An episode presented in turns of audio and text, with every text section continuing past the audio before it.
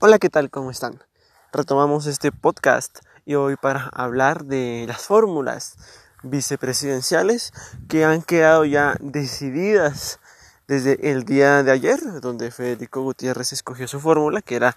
el último candidato que faltaba. Quiero hacer pues un análisis lo más sencillo posible, breve y conciso, sobre lo que significan estas fórmulas vicepresidenciales para las candidaturas presidenciales y para el escenario eh, electoral que se avecina el 24 de mayo. Entonces, eh, en ese orden de ideas, pues el primer análisis que hay que dar es que en estas elecciones, a diferencia de hace cuatro años, las fórmulas vicepresidenciales en su gran mayoría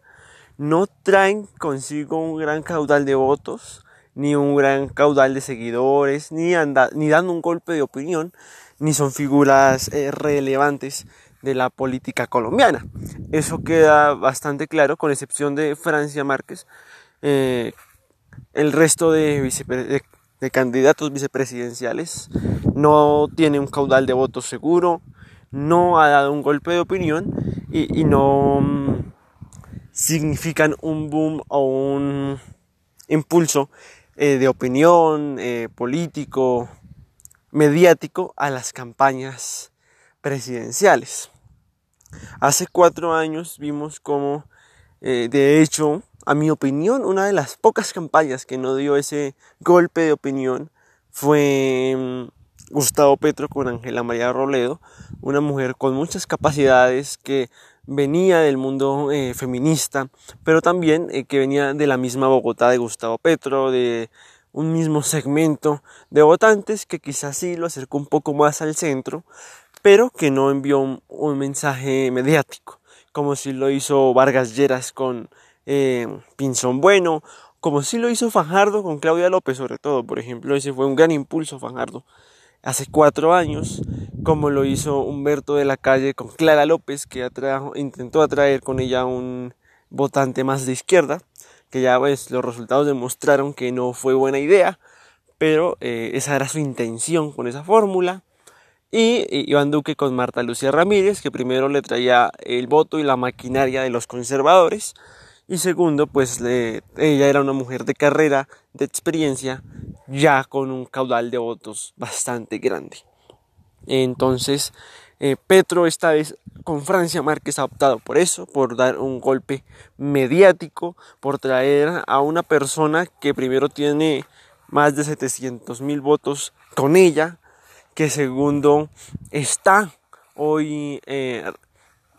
en medio de la discusión mediática de la política, que está hoy en medio de todas las cámaras y de todos eh, los opinadores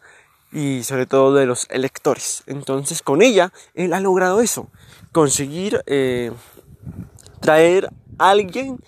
que le aporta protagonismo a él porque tiene protagonismo propio, como lo es Francia Márquez. Y que además de eso, eh, Petro con la escogencia de Francia Márquez intenta reafirmar eh, eh, el mensaje que quiere enviar, que es el mensaje del cambio, el mensaje de representar a quienes no han sido representados en el gobierno. Ese es como su mensaje y es lo que creo está representando de manera más o menos buena con Francia Márquez. Ahora, eh, Sergio Fajardo, no entiendo por qué escogió a Luis Gilberto Murillo como fórmula. Pero lo que sí es claro es que intentan enviar un mensaje parecido al de Francia Márquez en el tema étnico, en el tema regional, em, pero obviamente es muy clara la diferencia entre Francia y Luis Gilberto. Francia Márquez es una líder social que viene más bien del trabajo social y no político ni electoral, y Luis Gilberto Murillo es un líder político del Chocó que ha hecho una carrera interesante en su departamento, pero como político.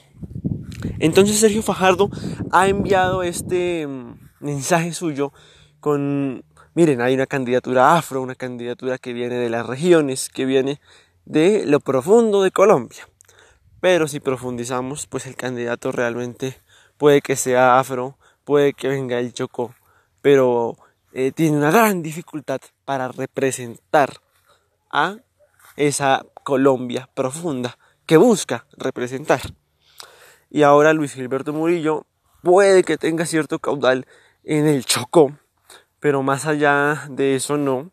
Eh, es un tipo de centro que no amplía el escenario político para Fajardo ni a la derecha ni a la izquierda. Es decir, Fajardo no amplía su electorado con Luis Gilberto Murillo. Probablemente el electorado que tiene él ya era el electorado fijo de Fajardo. Y por lo tanto, Fajardo crece muy poco con esta fórmula vicepresidencial.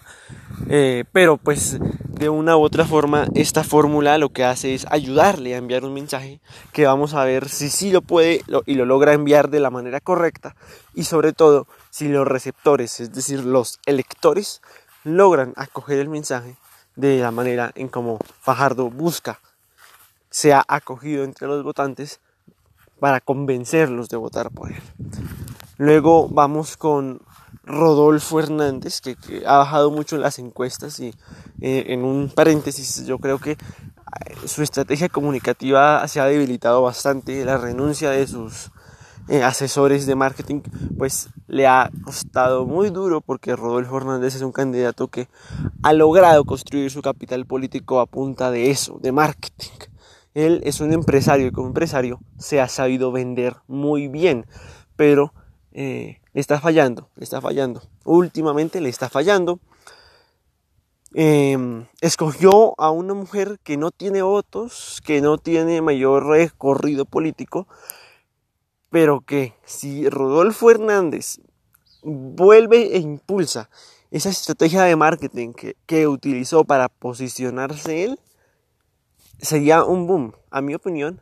eh, esta candidata presidencial, porque es una mujer eh, a la que se le puede vender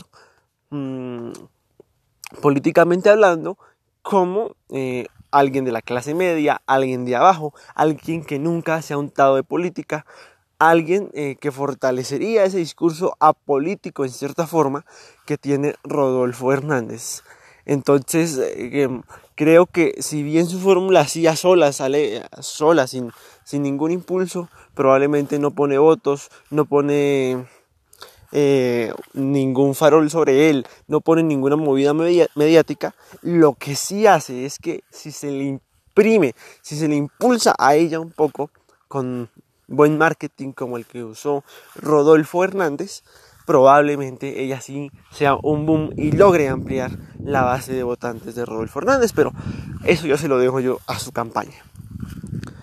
Por otro lado, la fórmula eh, vicepresidencial de Ingrid Betancourt, que es em,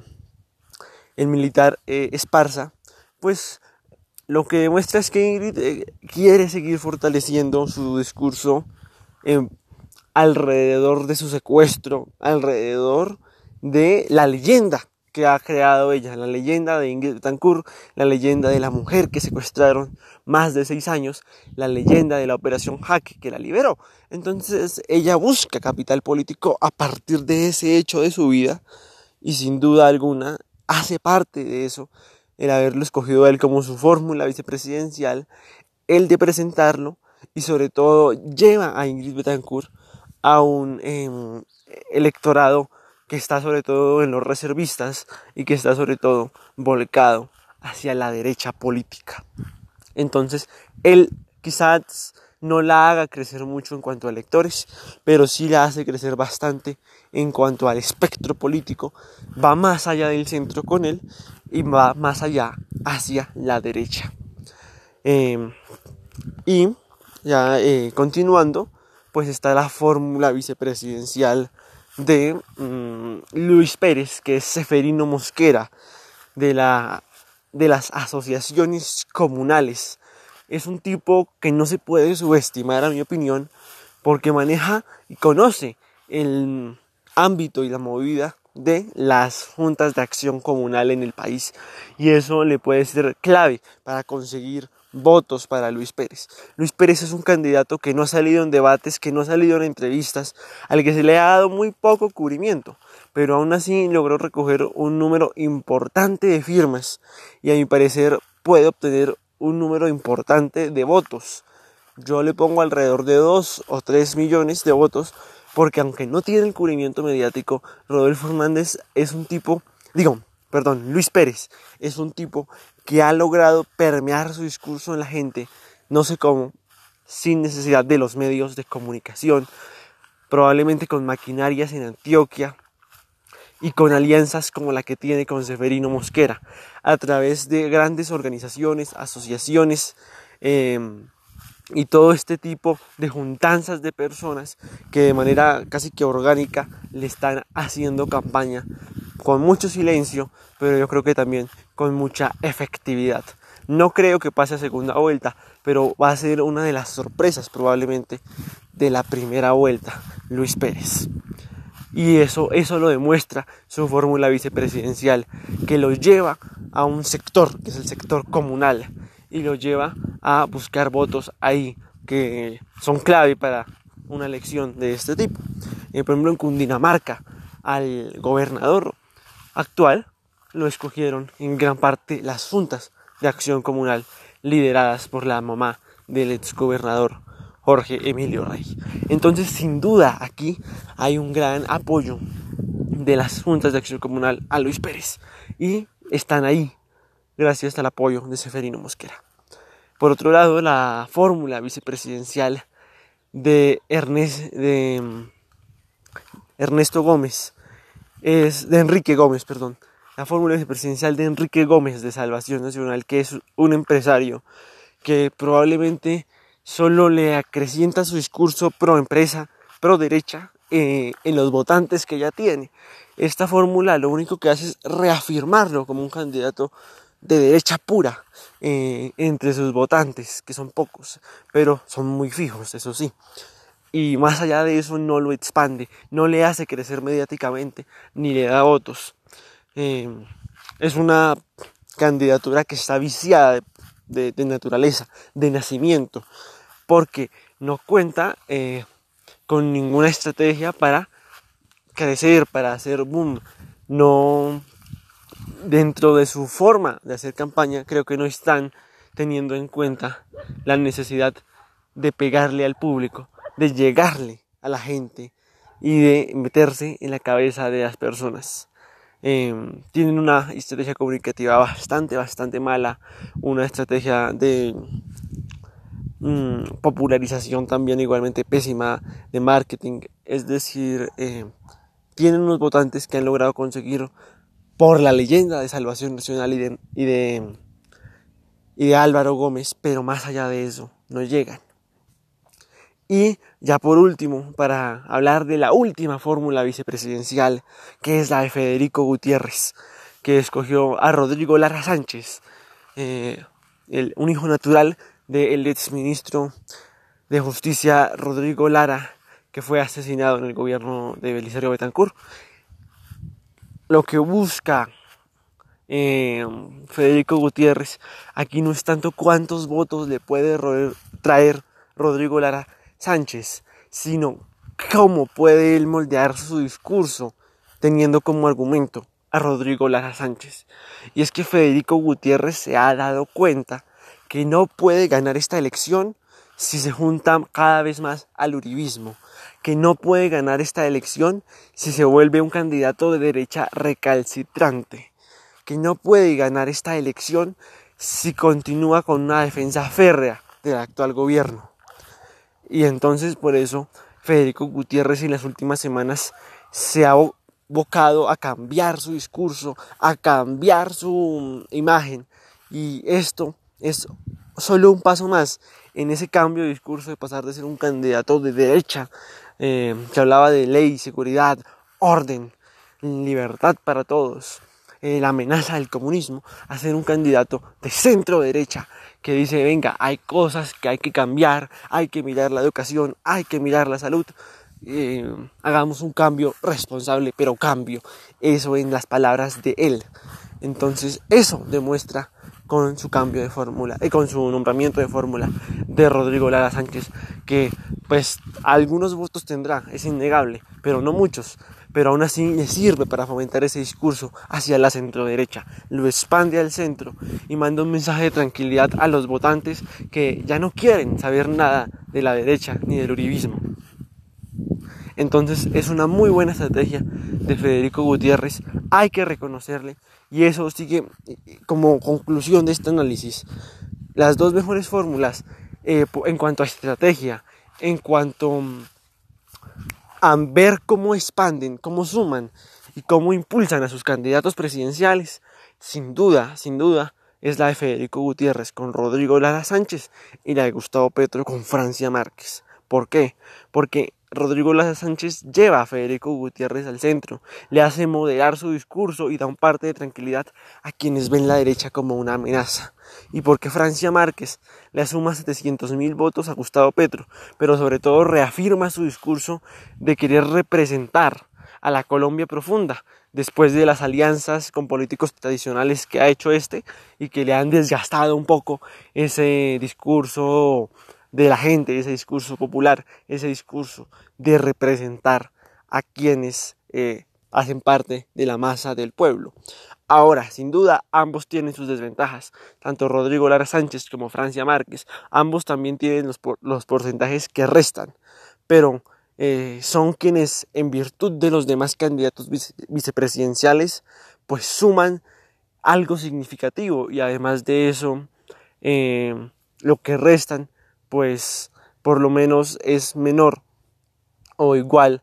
a lo que hacen los demás candidatos que probablemente ni suman ni restan, sino que simplemente aparecerán en el tarjetón. Esto para finalizar y decir que la figura del candidato vicepresidencial es tremendamente importante en campaña, quizá no en el gobierno, pero en campaña sí,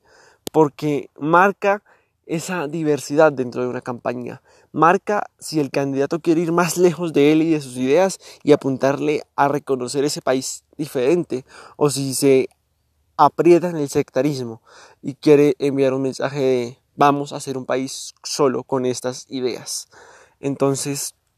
ese es mi análisis de las fórmulas vicepresidenciales. Que tengan un buen día y los espero de nuevo en Voces Rebeldes.